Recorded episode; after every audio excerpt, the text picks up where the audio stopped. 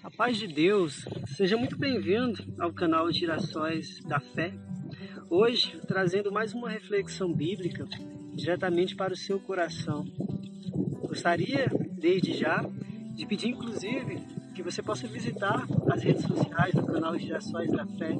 Siga o canal no YouTube e também no Spotify para que essa mensagem de evangelismo possa alcançar não somente a sua vida, mas a todo aquele que Deus preparar para ouvir esses áudios e refletir sobre a verdade e a vontade de Deus sobre as nossas vidas.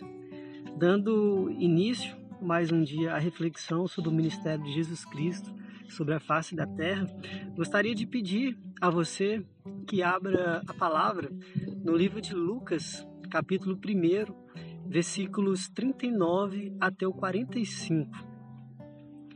Se for possível para você me acompanhar, poderemos ler o seguinte: Maria visita Isabel.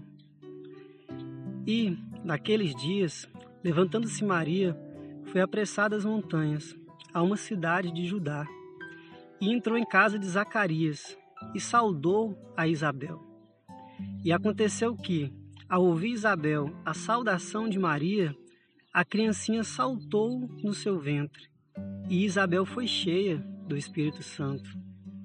E exclamou com grande voz e disse: Bendita és tu entre as mulheres, e é bendito o fruto do teu ventre. E de onde me provém isso a mim? que venha visitar-me a mãe do meu Senhor? Pois eis que, ao chegar aos meus ouvidos a voz da tua saudação, a criancinha saltou de alegria no meu ventre. Bem-aventurada a que creu, pois hão de cumprir-se as coisas que da parte do Senhor lhe foram ditas.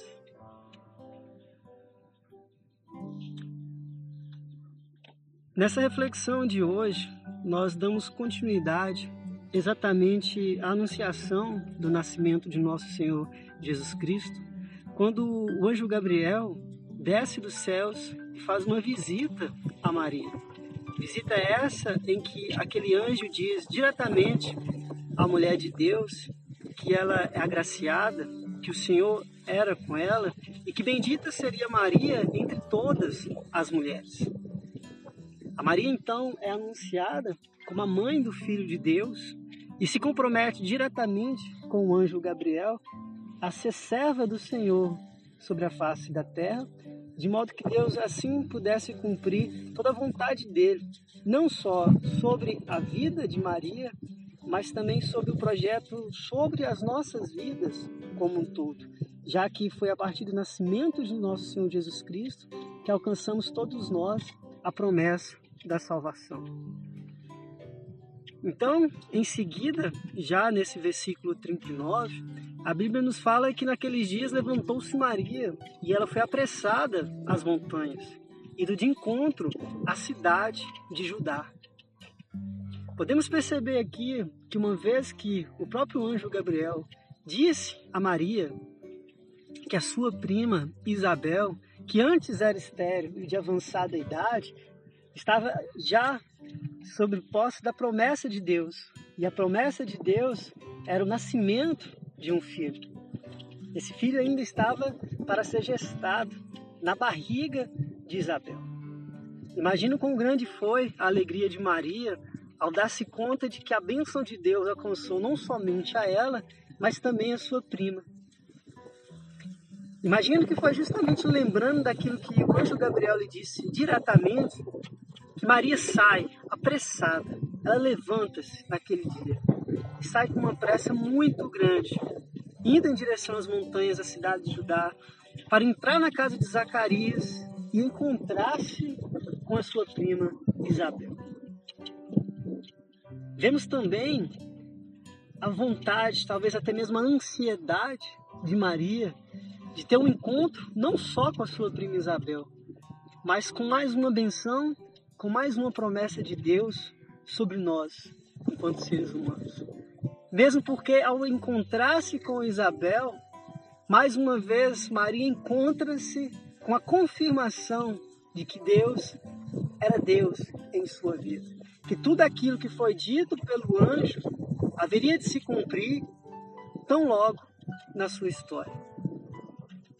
Podemos então imaginar quão grande foi a alegria, porque Maria ela vive um sobrenatural de Deus.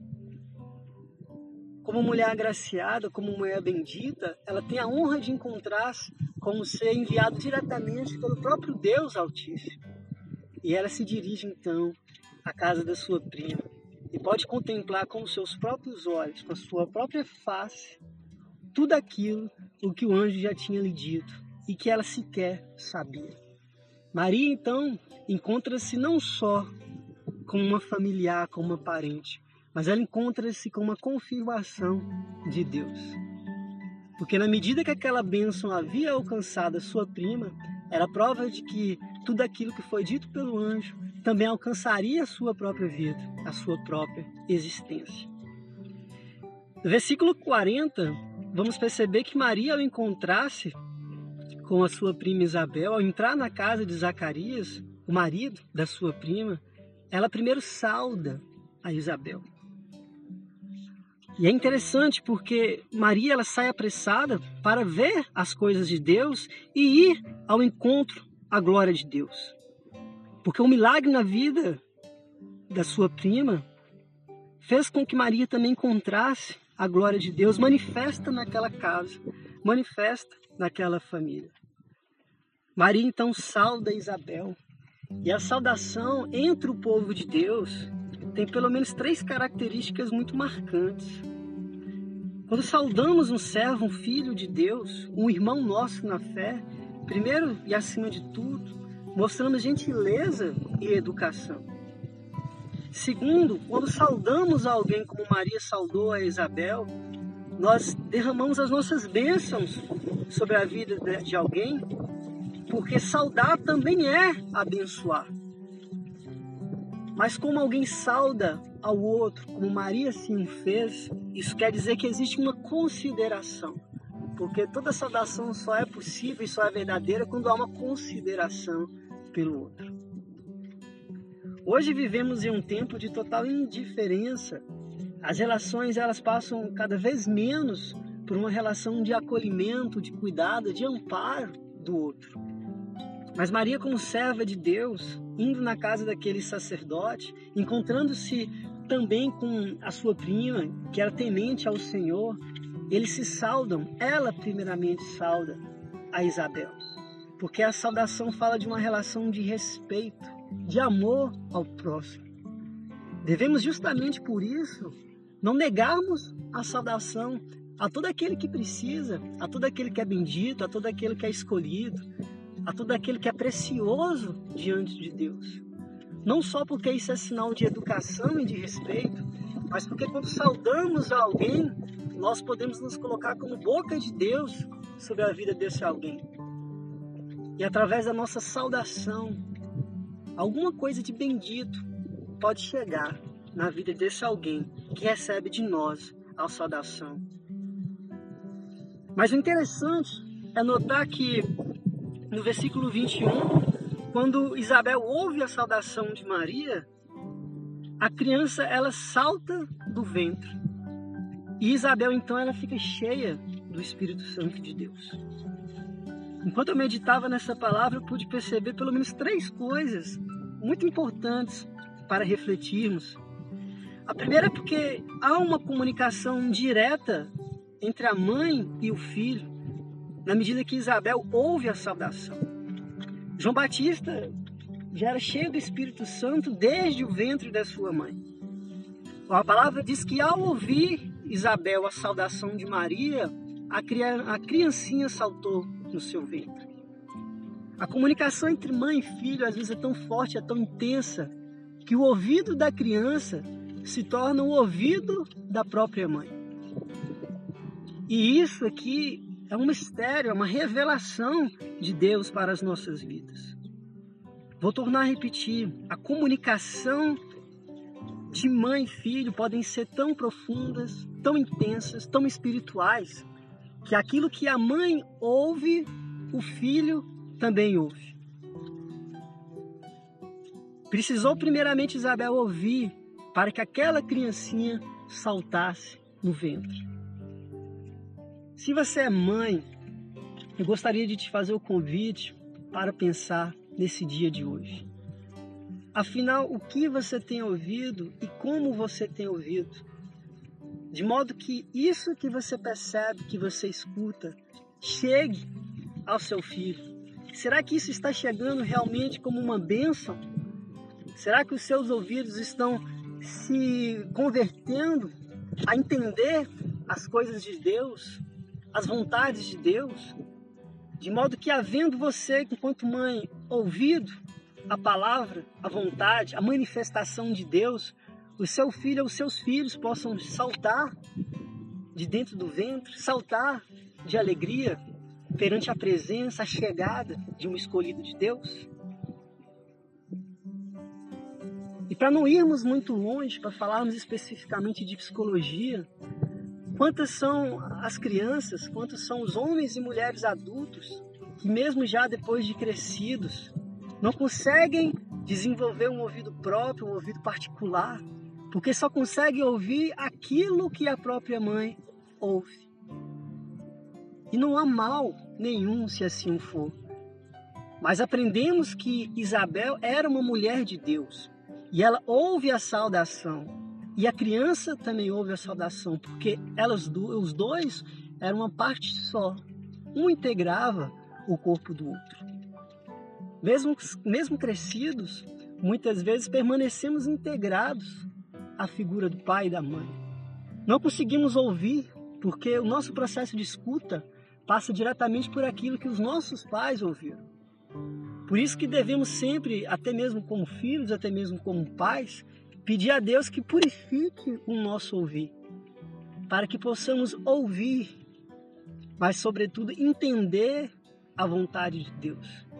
Devemos purificar os nossos ouvidos para que os nossos ouvidos, assim como as nossas mãos, assim como os nossos olhos, assim como a nossa boca, possam ser membros espirituais. E aí aprendemos também, neste mesmo versículo, que quando Jesus, e Jesus já estava ali de alguma forma na vida de Maria, quando Jesus chega naquela casa, alguma coisa se movimenta. E quem se movimenta dentro do ventre é exatamente João, aquele que seria chamado de João o Batista. Aqui vemos que por onde Jesus passa, andando ou ainda dentro do ventre, próximo a ser concebido, por onde Jesus passa, alguma coisa tem que se movimentar, alguma coisa sai do lugar. E principalmente, se somos verdadeiramente filhos de Deus, servos de Deus, como João Batista já era desde o ventre da sua mãe, nós vamos saltar e nós vamos saltar de alegria. Porque um espírito testifica o outro. Esse mesmo Espírito Santo que existia naquela criança pequena, quando ouve através da mãe a voz de Maria, compreende que não só chegava Maria, mas chegava também o nosso Senhor Jesus Cristo. E aquela criança salta de alegria. Mas aquela criança não só salta de alegria, era tomada de tamanha felicidade que o Espírito Santo inunda todo o seu universo particular, que era o ventre da sua própria mãe. E quando o ventre da sua mãe é tomada, tomado pela glória de Deus, a própria Isabel se enche do Espírito Santo. Aqui então vemos um processo complementar, ou talvez até mesmo inverso, porque se no primeiro momento Isabel ouve e ouvindo, podendo ouvir, o filho ouve, João ouve, no segundo momento João salta de alegria, cheio da presença do Espírito Santo dentro do ventre, e essa alegria sai do filho para a mãe. E então a mãe é cheia do Espírito Santo de Deus. E o versículo 42 vai dizer o seguinte: Quando Isabel é cheia do Espírito Santo, então ela exclama com grande voz e diz: Bendita és tu entre as mulheres, e é bendito o fruto do teu ventre. Não podemos dizer ao certo se quando Maria sai apressada em direção à casa de Isabel, se ela queria ou se ela precisava de uma prova de que o anjo Gabriel teria aparecido na sua vida e que todas aquelas bênçãos prometidas iriam acontecer. Bem provavelmente não, porque ela creu e creu no início, desde o início. Mas Maria ela vai em direção àquela casa e chegando lá, quando a criança salta do ventre e salta de alegria, quando Isabel é cheia do Espírito Santo, Deus usa a sua própria prima para dizer a mesma coisa que o anjo Gabriel havia dito por intermédio de Deus. E o Espírito Santo que não erra, que não falha, que permanece o mesmo, porque a palavra de Deus diz que Deus não é homem para que minta, nem filho do homem para que se arrependa. Não existe espírito de indecisão. Deus não revoga a sua vontade, porque ele conhece o presente, o passado e o futuro. Deus é o mesmo ontem, hoje e sempre. A palavra de Deus permanecerá, apesar da nossa incredulidade, apesar da nossa mudança de atitude, da nossa mudanças de vontade. Deus permanece o mesmo. Talvez mude a nossa interpretação sobre a vontade de Deus, mas a vontade de Deus permanece a mesma, porque a própria palavra diz de verdade. A palavra de Deus é a verdade, e a verdade só se torna verdade quando ela é eterna, quando ela permanece a mesma. Não existe espírito de confusão na palavra e nem na vontade de Deus. Pelo contrário, é o diabo quem se manifesta como pai da mentira. E o que a mentira traz é confusão, é conflito, é contenda, é indecisão, indeterminação. Mas quando Isabel é cheia do Espírito Santo, no versículo 42 ela vai dizer diretamente a Maria, sua prima: Bendita és tu entre as mulheres, e é bendito o fruto do seu ventre. Aqui então é como se o Espírito Santo fizesse Maria lembrar do que ocorreu lá no versículo 28, quando o anjo chega onde Maria estava e disse: Salve agraciada, o Senhor é contigo, bendita és tu entre as mulheres.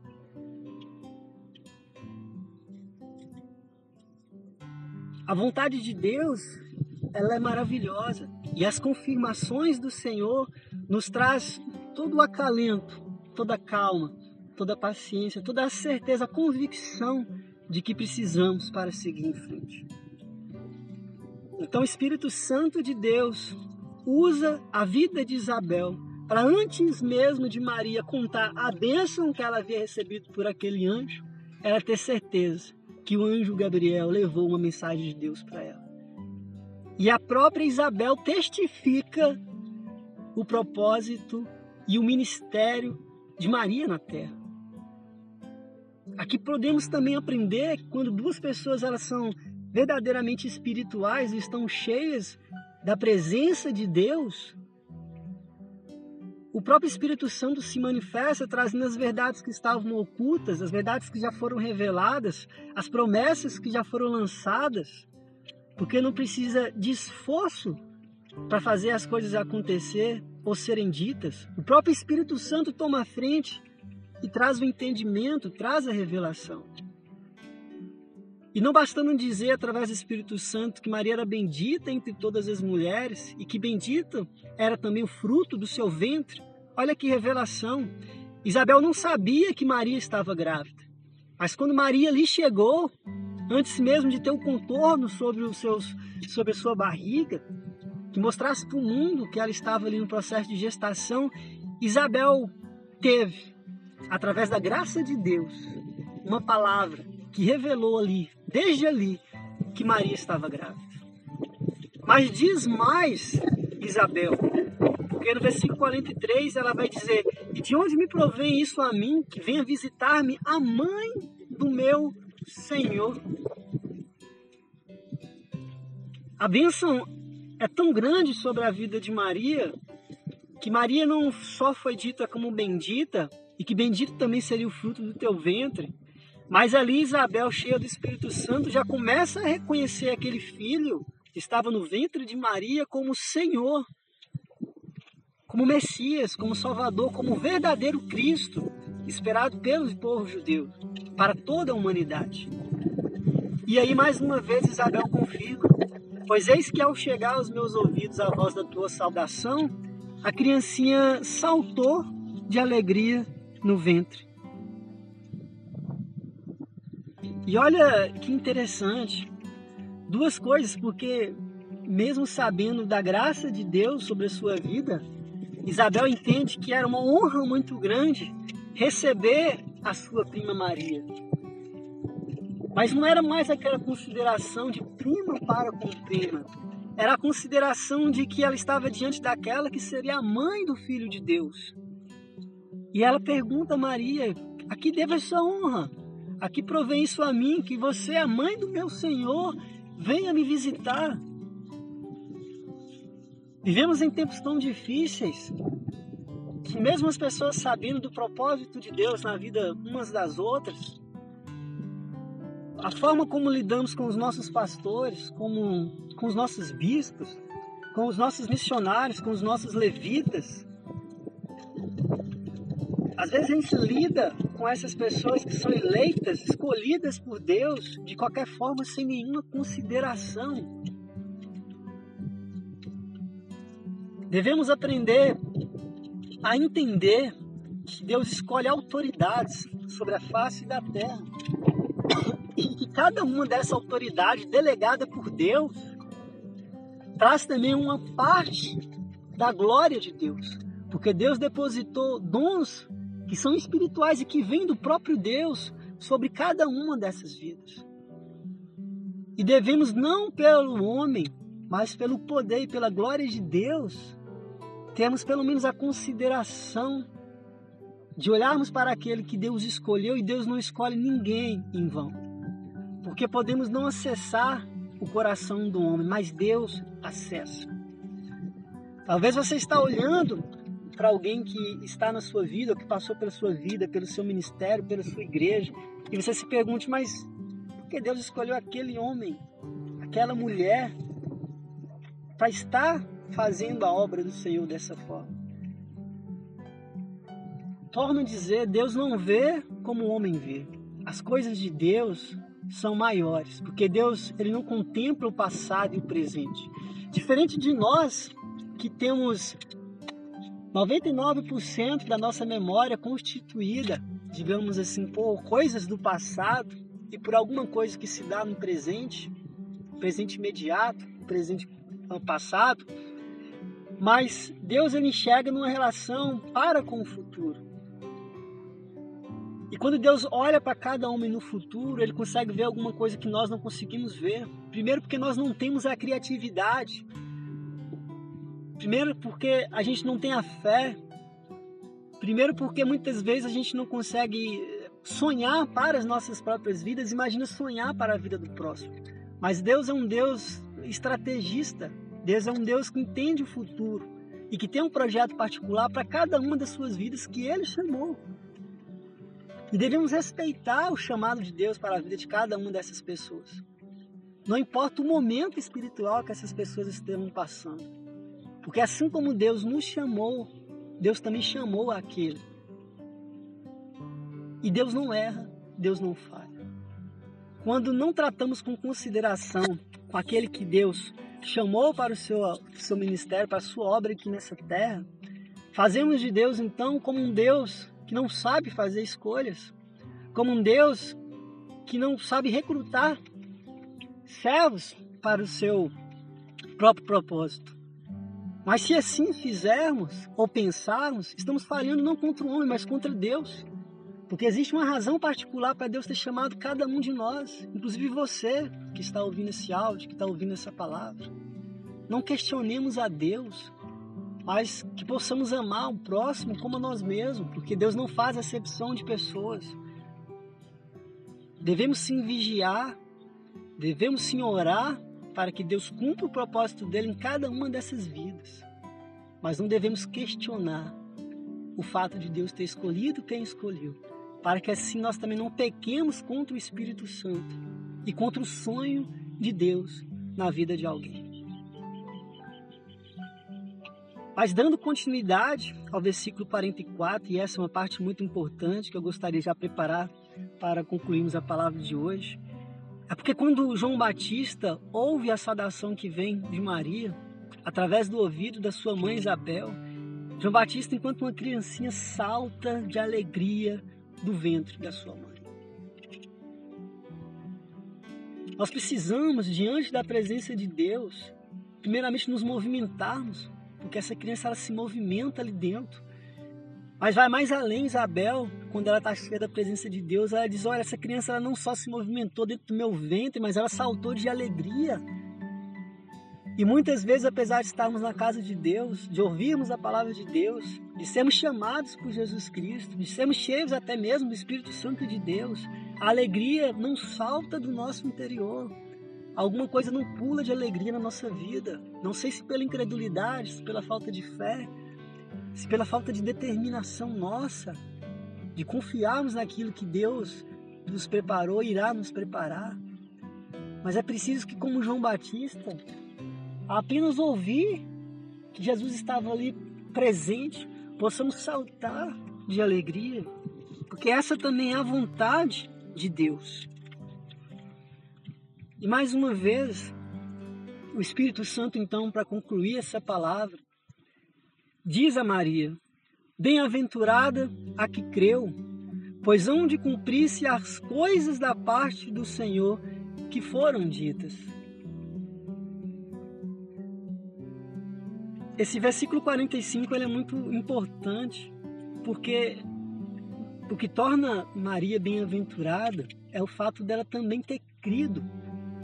E na medida em que ela crê no propósito de Deus e ela se coloca como serva perante o Senhor, quando ela assume o ministério de ser a mãe do Filho de Deus, então ela se coloca em condição através da crença, da fé, da confiança no Deus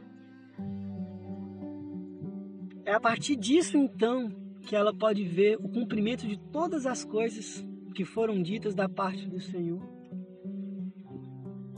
Essa palavra, apesar de curta, nos ensina muito, porque se queremos ser bem-aventurados diante de Deus, precisaremos crer. Mas crer de coração, crer de alma, crer como servos, crer como Maria creu, lutando contra tudo, lutando contra todos, sendo capaz de encarar todas as dificuldades que pudesse vir, porque ela era mulher. Ela teria que enfrentar, inclusive, talvez a perda do grande amor da sua vida. Mas ela preferiu confiar em Deus, ela creu. E é isso que o Espírito Santo nos mostra através da vida de Isabel, que quando nós cremos, as coisas se cumprirão. Eu não tenho dúvida que seja pela palavra de Deus, a Bíblia, ou seja através dos muitos profetas que Deus levantou nessa terra, alguma coisa lhe foi dita e que ainda não foi cumprida porque talvez ainda falta a sua crença. E enquanto você não tiver essa fé firme, forte, comprometida com a vontade do Senhor, as coisas vão permanecer indeterminadas, porque Deus quer de nós fé. E quanto mais as coisas permanecem indeterminadas, quanto mais falta fé no nosso coração, mais a indecisão, as dúvidas entram e fazem morada. E Deus não habita em espírito de dúvida. Mas isso não quer dizer que aquilo que Deus prometeu para você não seja de Deus. Vigia. Isso quer dizer tão somente que apesar de Deus ter prometido a você alguma coisa, o seu espírito está tão fraco tão abatido na fé que você não consegue crer e de repente o espírito de dúvida chega na sua vida e você começa a questionar as coisas de Deus, a se confundir diante das coisas de Deus. E o que vemos aqui com a visita de Maria à casa de Isabel é que pelo fato dela crer, Deus confirma tudo. Antes mesmo de Maria falar, porque aqui não vemos em momento algum Maria dizer uma outra coisa senão apenas saudar a Isabel. E bastou uma saudação para Deus confirmar tudo o que havia acontecido e tudo que iria acontecer e tudo que estava acontecendo. Mas se você está indeciso, indeterminado, você próprio abre um espaço muito grande para que a dúvida entre. E quando a dúvida entra no coração humano, e o coração humano já é enganoso, as coisas começam a se desenhar de uma forma que não agrada a Deus. Porque a palavra de Deus diz que ou é quente ou é frio, porque se for morno, Deus vomita. Deus quer uma decisão da nossa parte. Ou é um querer ou é um não querer. Mas a palavra de Deus sempre nos é revelada. A vontade de Deus sempre nos é revelada. Porque além de todas as coisas cooperaram para o bem daqueles que crê, a palavra nos mostra claramente que nenhuma folha cai se não for vontade de Deus. Há um propósito de Deus em todas as nossas ações. Porque tudo que existe sobre a face da terra está determinado por Deus, é criação de Deus, é autorização de Deus. Para não alongar um pouco mais, então, essa palavra de hoje, gostaria de te agradecer mais uma vez pela sua presença aqui no canal Girassóis da Fé. Uma palavra tão forte, tão intensa, tão magnífica, a qual Deus traz todos os esclarecimentos que a gente precisa para seguirmos a nossa vida com fé, com coragem, com determinação. Te peço para que siga o canal Girassóis da Fé, tanto no YouTube quanto também no Spotify. Compartilhe essa mensagem pelo WhatsApp, se assim você recebeu. Divulgue essas reflexões para todo aquele que precisar ser evangelizado por Deus, porque vivemos em tempos, em momentos difíceis, e muitas são as pessoas que precisam ainda entender qual é a verdade oculta por detrás da Bíblia. E essa verdade só permanece oculta até o momento em que não nos achegamos a Deus e não somos cheios do Espírito Santo. Porque não é um homem quem traz o entendimento da palavra de Deus, mas é o próprio Espírito Santo que revela a nós o propósito de cada um desses versículos e capítulos sobre a humanidade inteira. Então, se Deus tocar o seu coração, seja um evangelizador e leve essa palavra adiante, para que mais pessoas possam ser tocadas pela presença e pelo amor de Deus. Se cuide, tenha um bom dia, fique com Deus e a paz de Deus.